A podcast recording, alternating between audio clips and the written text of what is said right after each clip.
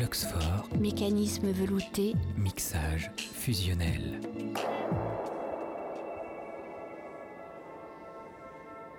De retour sur le plateau de Fluxfort pour notre émission spéciale Entrevue, le Festival de cinéma de Belfort 37e édition. Après avoir évoqué la compétition internationale à travers un choix de long métrage ayant retenu notre attention, c'est maintenant à un moyen métrage, lui-même en compétition, que nous allons nous intéresser. Ce film est un documentaire réalisé par la jeune cinéaste Chloé Lecci Lopez. Il s'intitule Tutto a posto Gioia Mia, qui en bon italien, Giuseppe, se prononce Tout a posto, Jeremy. hein. Merci Bon, beaucoup. après, ça dépend des dialectes. mais- Et nous avons la chance d'avoir la réalisatrice à nos côtés. Bonsoir Chloé Lecci Lopez. Bonsoir. Vous avez étudié le cinéma en vous spécialisant dans le documentaire, puis intégré l'école des, des hautes études en sciences sociales, où vous vous intéressez notamment au rapport entre cinéma et ethnomusicologie. Tutto a posto Gioia Mia est votre premier film personnel après un court-métrage collectif intitulé Puisque rien ne dure, réalisé en 2018. Et au cœur de ce nouveau film, eh bien, la figure omniprésente et pourtant invisible à l'écran de votre père qui purge une peine de prison en Espagne et avec lequel vous communiquez sporadiquement par téléphone.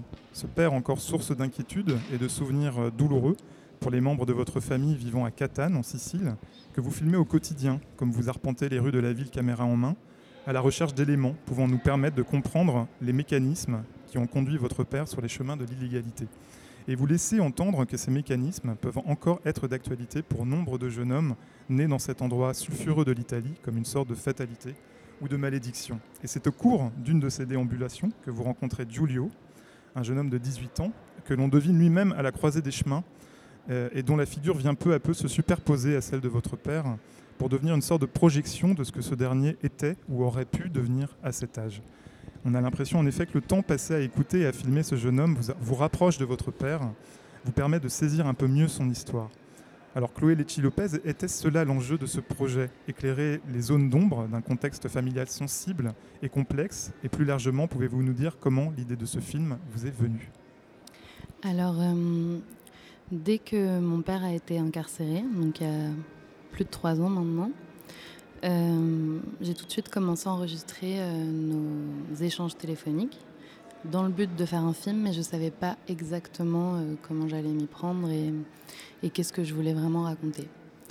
J'avais envie de filmer des jeunes, mais j'avais tout, je savais toujours pas vraiment. Enfin, c'était assez instinctif. Je savais pas vraiment pourquoi.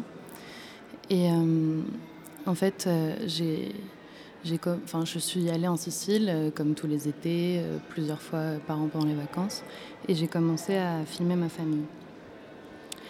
Euh, assez rapidement, je me suis dit que je voulais trouver un personnage, un jeune qui possiblement lui ressemblerait et grâce à qui je pourrais explorer le passé de mon père.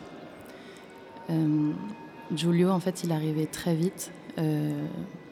Euh, je déambulais dans les rues de Catane et il est vraiment rentré dans le, dans le cadre. quoi. J'étais en train de filmer un kiosque et il est arrivé en disant Ciao, photo, photo. Il croyait que j'étais une touriste. Et, hum, et du coup, euh, on s'est assis sur une place et, on, tout de suite, je l'ai filmé en lui posant des questions sur la ville. Et, et, euh, ensuite, j'ai commencé à écrire un dossier sans vraiment savoir non plus euh, ce que j'allais faire. Et j'ai intégré la résidence euh, du Studio 34, un studio de création organisé par euh, le collectif euh, La Clé Revival, qui m'a accompagné, enfin ils m'ont accompagné de, de l'écriture jusqu'à la post-production. Et là, et là, en fait, j'ai rencontré plusieurs jeunes. J'en ai rencontré une dizaine au total. Et en fait, j'ai gardé Giulio parce que, en fait, j'avais rencontré des, garçons qui étaient des vrais délinquants, euh, euh, notamment un qui venait de sortir de prison. Mais en fait, je m'entendais pas forcément super bien avec eux. Celui avec qui j'avais le plus d'affinité, c'était vraiment euh, Giulio. Et je me suis rendu compte que ce personnage, il fallait que, que je l'apprécie vraiment comme presque un membre de ma famille. Et en fait, avec Giulio, on a eu une connexion assez forte dès le départ. Et, j'ai pu le filmer pendant deux ans sur quatre tournages en tout. Parce que Giulio, au début, il a l'apparence du jeune Sicilien, pardon, un peu frimeur, dragueur, euh, qui roule des mécaniques pour euh, impressionner ses copains et possiblement vous impressionner. Et puis peu à peu, on découvre quelqu'un de, profond, de, très mature dans son expression orale et physique, et qui a un inapaisable besoin de parler, en fait, de vous confier euh, ses malaises d'adolescence, une forme de rage et de violence contenue en lui.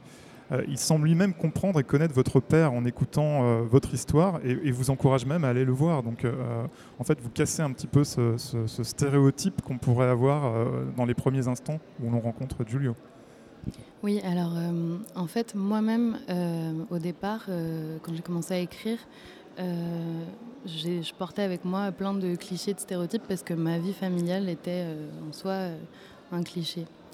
Et, et, du coup, je fantasmais un peu un jeune délinquant, voyou.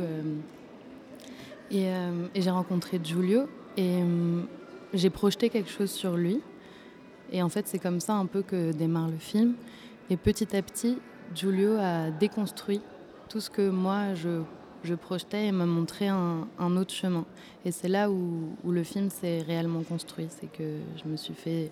j'ai été surprise par, euh, par ce qu'il me proposait et, et c'est là où, où, finalement le film a pris une autre, une autre tournure. Oui, je. Je, je, je pense. Euh, une grande force du film, c'est justement cette figure, non seulement parce qu'elle rassemble incroyablement, on voit enfin en photo de, de votre père, mais c'est la ressemblance assez impressionnante, mais surtout parce que justement, euh, je contredirais un tout petit peu ce que tu disais euh, d'abord par rapport à l'illégalité, à cet euh, passage à l'illégalité, parce que je pense qu'une des forces de Julio, une des forces de film, c'est de nous parler d'une zone grise dans laquelle peut-être ça fait pas trop de sens parce a des choses un peu plus complexes, ça fait pas trop de sens parler de l'égalité ou d'illégalité. Enfin, je disais à la croisée des chemins. oui, voilà. Zone grise, je prends. non, parce que je pense que c'est vraiment un élément assez important pour pour comprendre aussi euh, euh, cette, réalité, la, réalité de la Sicile. Mais au fait, moi, je, suis provenance de Naples, donc je, peux faire euh, des ressemblances à, la situation aussi à Naples. Et, ça, je le trouve assez fort du film. Donc là, je me demandais si l'expérience, parce que je viens de découvrir, vous êtes aussi ethnographe, parce que le film est un peu entre les deux. Il y a, une vision, euh, ou l'envie peut-être de faire un le portrait d'une société, les portraits d'une situation sociale. Et, en même temps, évidemment, c'est un film euh, très intime, très personnel. Euh, donc, dans la construction du, film, euh, je voudrais demander quel était, le, rôle de votre expertise, en, disant comme ça, en tant qu'ethnographe? Ou c'était un obstacle ou voilà, Comment vous avez géré la piste plus personnelle et la piste d'observation ou de, alors, euh, moi, j'ai intégré le HESS euh, il y a trois ans en art et langage. Donc, j'ai fait mes premiers cours d'ethnologie, de sociologie. Mais j'avais à la base euh, plus, j'avais un profil plus de photographe ou de vidéaste. Et donc, c'était assez nouveau pour moi et c'est un peu mes cours à l'EHESS qui m'ont permis de prendre du recul, du recul sur mon histoire familiale et sur aussi la Sicile, la ville de Catane. Et euh, c'est quand je me suis rendu compte de ça, parce qu'en fait, quand on grandit dedans, on n'a pas vraiment de recul, on ne se rend pas compte. Et c'est quand j'ai rencontré mes camarades et qu'on parlait chacun de nos sujets de mémoire, de recherche, que je me suis rendu compte que en fait, j'avais euh, avec moi quelque chose et qu'il fallait aller l'explorer. Après, tout s'est fait assez instinctivement. J'ai interviewé beaucoup de jeunes qui venaient d'endroits différents de la ville euh, et, ça aurait pu être un film beaucoup plus sociologique, même si je pense qu'il y a une part de sociologie dans le film de fait, mais j'ai pas vraiment calculé ça. C'était. Oui, mes questions, elles étaient orientées. Ce que je demandais à Giulio, c'était comment il vit, en fait, comment son, rapport à la ville, euh, qu'est-ce qu'il veut faire plus tard, qu'est-ce qu'il a fait, qu'est-ce que.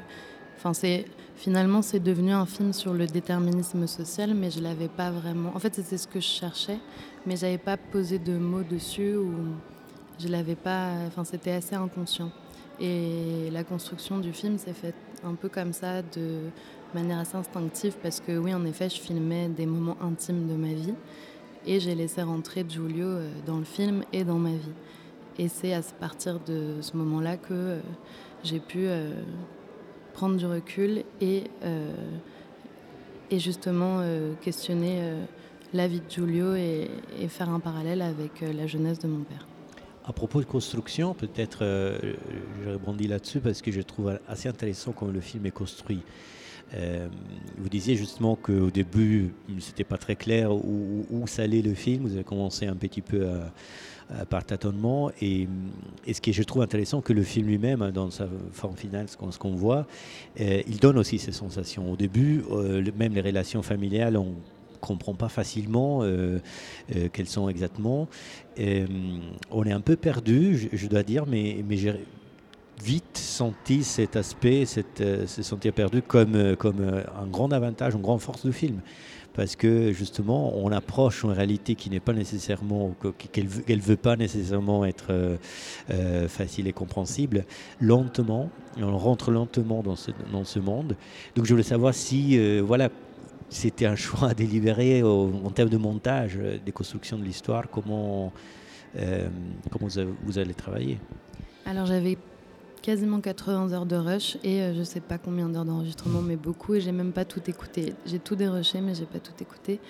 Et en fait, oui, le montage, ça se fait comme ça. On rentre petit à petit dans, dans, la sphère familiale et, et et on découvre euh, chaque membre de la famille sans vraiment savoir qui est qui, mais de toute façon on est nombreux et, et voilà, donc il y a la mère, la grand-mère, ça peut être aussi la grande-tante et, hum, le petit cousin, ça peut être le petit cousin ou le, cousin. Ou...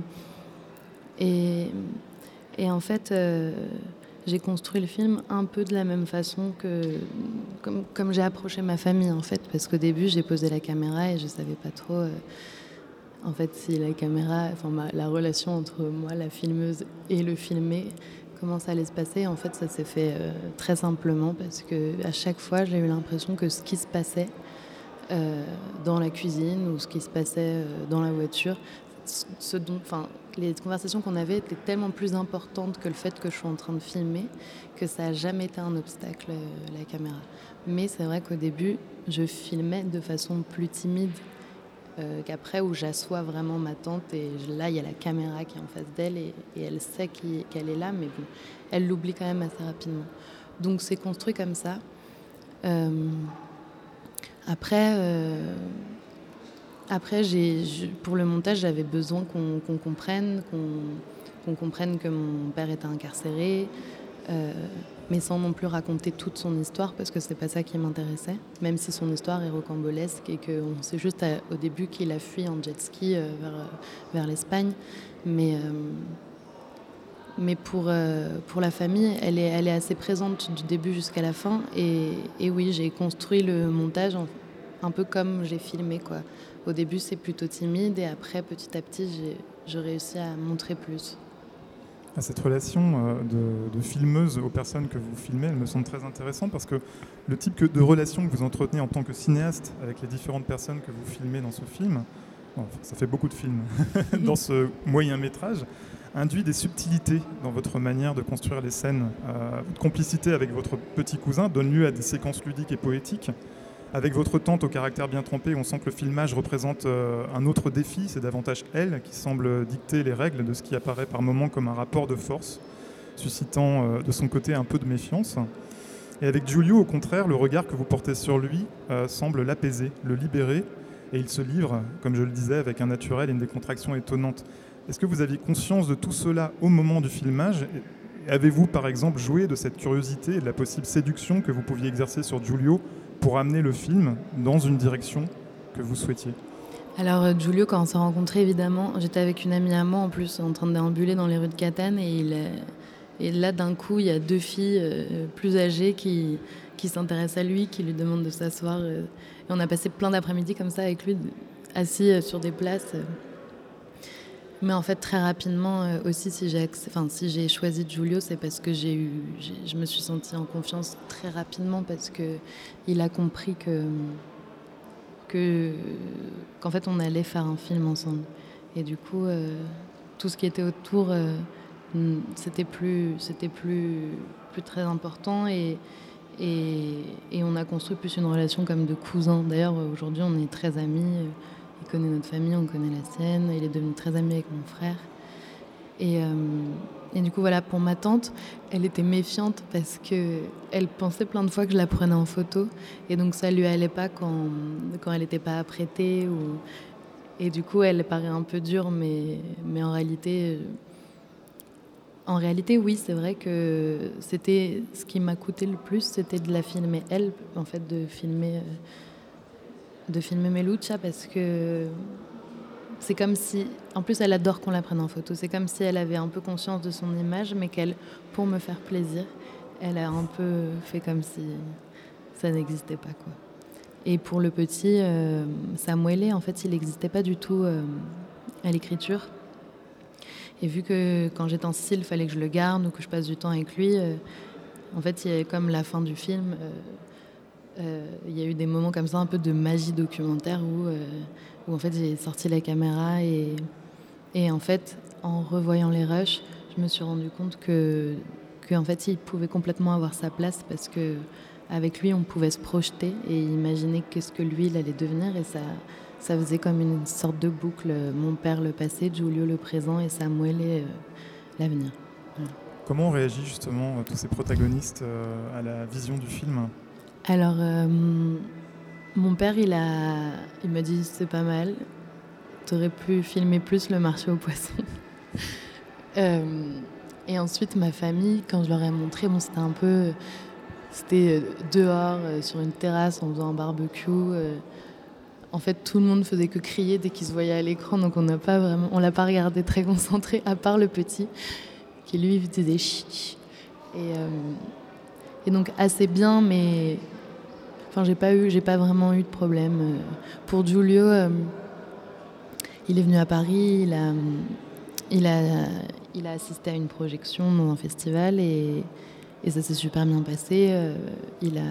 Parce qu'en fait, lui, en plus, il m'a facilité la tâche parce qu'il était très conscient euh, de la caméra, de ce qu'il disait. Et il voulait pas... Il m'a dit des choses en off que que, qui ne sont pas dans le film. Et il savait très bien ce qu'il fallait qu'il dise et ce qu'il voulait pas dire. Et du coup, il m'a pas du tout censuré au montage, ce qui m'a facilité la tâche parce que ça arrive souvent euh, qu'un des protagonistes euh, dise non, non, non, je veux pas que tu mettes ça. Et, et du coup, assez bien ce qui était. J'avais très peur, c'est très difficile, mais euh, finalement, tout le monde était assez content. Et le père, le grand-père, c'est les deux figures qui sont absentes à l'image, euh, sauf pour une petite photo qu'on voit. Euh, et paradoxalement, c'est les, les, personnes les plus présentes. Donc, on a l'impression que tout ce qu'on voit, euh, tous les, les, protagonistes de façon plus ou moins directe, euh, reflètent ou, ou, parlent de quelques aspects de, je dirais, les deux figures, hein, parce que j'ai la sensation que la figure du grand-père est aussi assez, euh, assez importante. Et justement, par rapport à la réaction, je, voulais savoir maintenant, est-ce est-ce que c'est un film, selon vous, maintenant que c'est terminé, vous, peut-être essayer lentement aussi de le voir avec une certaine distance. Est-ce que c'est un film qui reflète euh, en réalité ou est-ce que c'est aussi un film qui modifie en réalité? Est-ce que c'est un film qui, qui a apporté quelque chose, qui a modifié quelque chose par rapport à la relation, notamment, surtout, je dirais, par rapport à votre père euh, et grand-père? Alors, euh, déjà, euh, moi j'ai commencé ce film en me disant, bon, l'attente va être longue, à partir du moment où il a été incarcéré. Donc autant faire quelque chose et pas juste attendre. Donc ça, c'est sûr que ça a modifié plein de choses chez moi parce que parce qu'en fait, euh, je savais pas ce que c'était euh, être proche, euh, les proches des détenus. En fait, c'est aussi c'est aussi une c'est un enfermement total et et du coup, ça m'a servi à ça. Et aussi, c'est comme si moi, depuis petite, je mon, je savais que mon père, je l'ai toujours imaginé quand il était jeune. Je me disais, parce que je ne l'ai jamais vu en Sicile, mon père, il ne vivait pas en Sicile. Mais je me suis toujours dit, euh, et j'allais beaucoup en Sicile, mais sans lui, il faut juste voir ma famille. Et quand je voyais des jeunes, je me disais, je, je l'imaginais tout le temps, et je me disais, c'est vrai qu'il est né là. Et il est quand même né ici. Et en fait, ça pourrait peut-être expliquer certaines choses. Et c'est comme si ça m'avait un peu réconcilié euh, le film. Et ensuite, euh, pour les le grand-père qui est en réalité du coup son grand frère. Donc c'est les deux personnages qu'on ne voit pas. Mais donc mon père on le voit pas parce qu'il est incarcéré et qu'en fait c'est comme ça. Moi je le voyais pas donc je voulais pas qu'il apparaisse. Et, euh, et pour euh, celui que vous avez appelé mon grand-père mais qui est mon oncle, qui est le grand frère de mon père, en fait aujourd'hui il est, il est décédé en fait quelques, quelques semaines après cet enregistrement. C'est la dernière fois que je l'ai vu. Et c'était assez étrange parce que j'étais juste allée manger des profiteroles chez lui et, d'un coup, comme s'il savait qu'il allait partir, alors qu'il n'était pas forcément, il pas forcément en fin de vie, il m'a tout raconté comme si il voulait me dire toute la vérité. Je sais que tu es en train de chercher quelque chose, que tu es en train de fouiner, et, et, bah, je, te, je te raconte tout. Et du coup, voilà, il apparaît pas forcément parce qu'il était plus là déjà au moment du montage. Et j'aimais bien cette, euh, cette voix comme fil conducteur qui nous, qui nous guide et nous raconte des histoires. Et c'est tellement euh, important et, intense ce qu'il raconte euh, que c'était très bien qu'il y ait juste des paysages au ralenti à ce moment-là. Alors Chloé Lecci Lopez, vous allez traverser la Méditerranée, je crois, pour votre prochain film, votre prochain projet qui portera sur la transmission du chant dans les familles espagnoles. Euh, est-ce que vous pouvez nous en dire quelques mots? Est-ce qu'il aura aussi une dimension autobiographique? Alors, euh, euh, le prochain projet, normalement, s'appellera De brisa y de sol. Et, et en fait, cette fois, on va du côté espagnol de ma famille, parce que du côté de ma mère, je suis espagnole. Et en fait, j'ai grandi jusqu'à mes 10 ans avec mes grands-parents espagnols qui ont immigré d'Espagne dans les années 60 vers la France.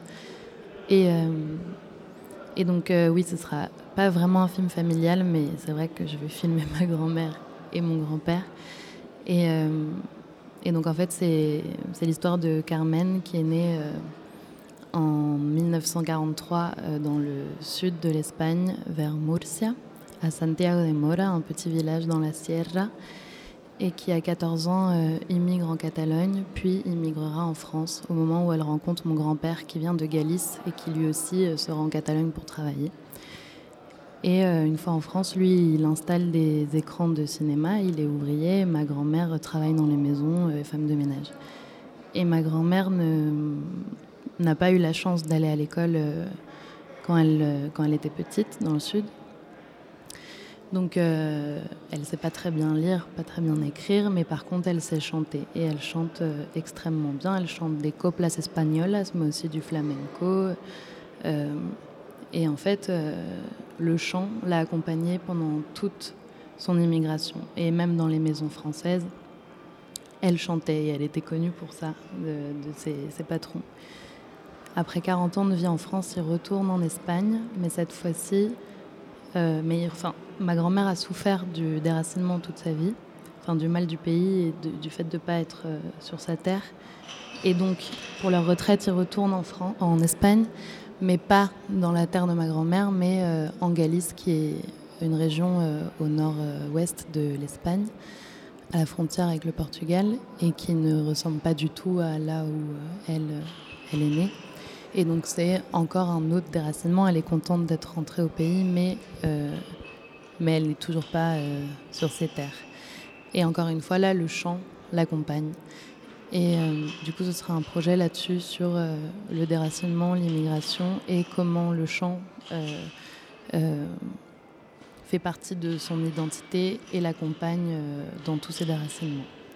J'en suis au début, hein, j'ai quand même déjà pas mal filmé parce que, parce que dès que j'y vais, en fait, je filme et j'ai énormément d'enregistrements. Et, euh, et, du coup, voilà. Mais il y aura évidemment aussi quelque chose sur la transmission parce que euh, elle, euh, elle m'a appris à moi plein de chants et à plein d'autres membres de ma famille. Et en fait, elle est tout le temps en train de chanter. Donc ce sera pas forcément vraiment encore, enfin sur la transmission, j'imagine, mais, mais je suis au début du projet, j'ai plein d'éléments. Elle, en Galice, il y a quelque chose de très sensoriel parce qu'elle parle de la sierra en Espagne, des couleurs chaudes, euh, orange, des montagnes. Et en Galice, tout est vert, humide. Et chez elle, c'est le sol. Et en Galice, c'est plus la brisa, c'est tout le temps humide. Et, et, du coup, voilà. Vous avez déjà une idée du format de ce prochain film? On sera toujours sur un moyen métrage? Je ne sais pas du tout. Euh, parce qu'encore une fois, là, j'ai déjà plein d'heures de rush. Pour euh, tout top post de Joyamia, on... le CIO 34 m'a justement on défend les formes libres et, et, donc en fait le film durera la, durée qu'il doit durer. Merci beaucoup Chloé, on vous souhaite vraiment le meilleur dans l'accompagnement de Tutto Aposto Gioia Mia et nous vous souhaitons également une bonne suite de festival. Merci. Merci. Fluxfort. Fluxfort, Mécanisme velouté. mixage fusionnel.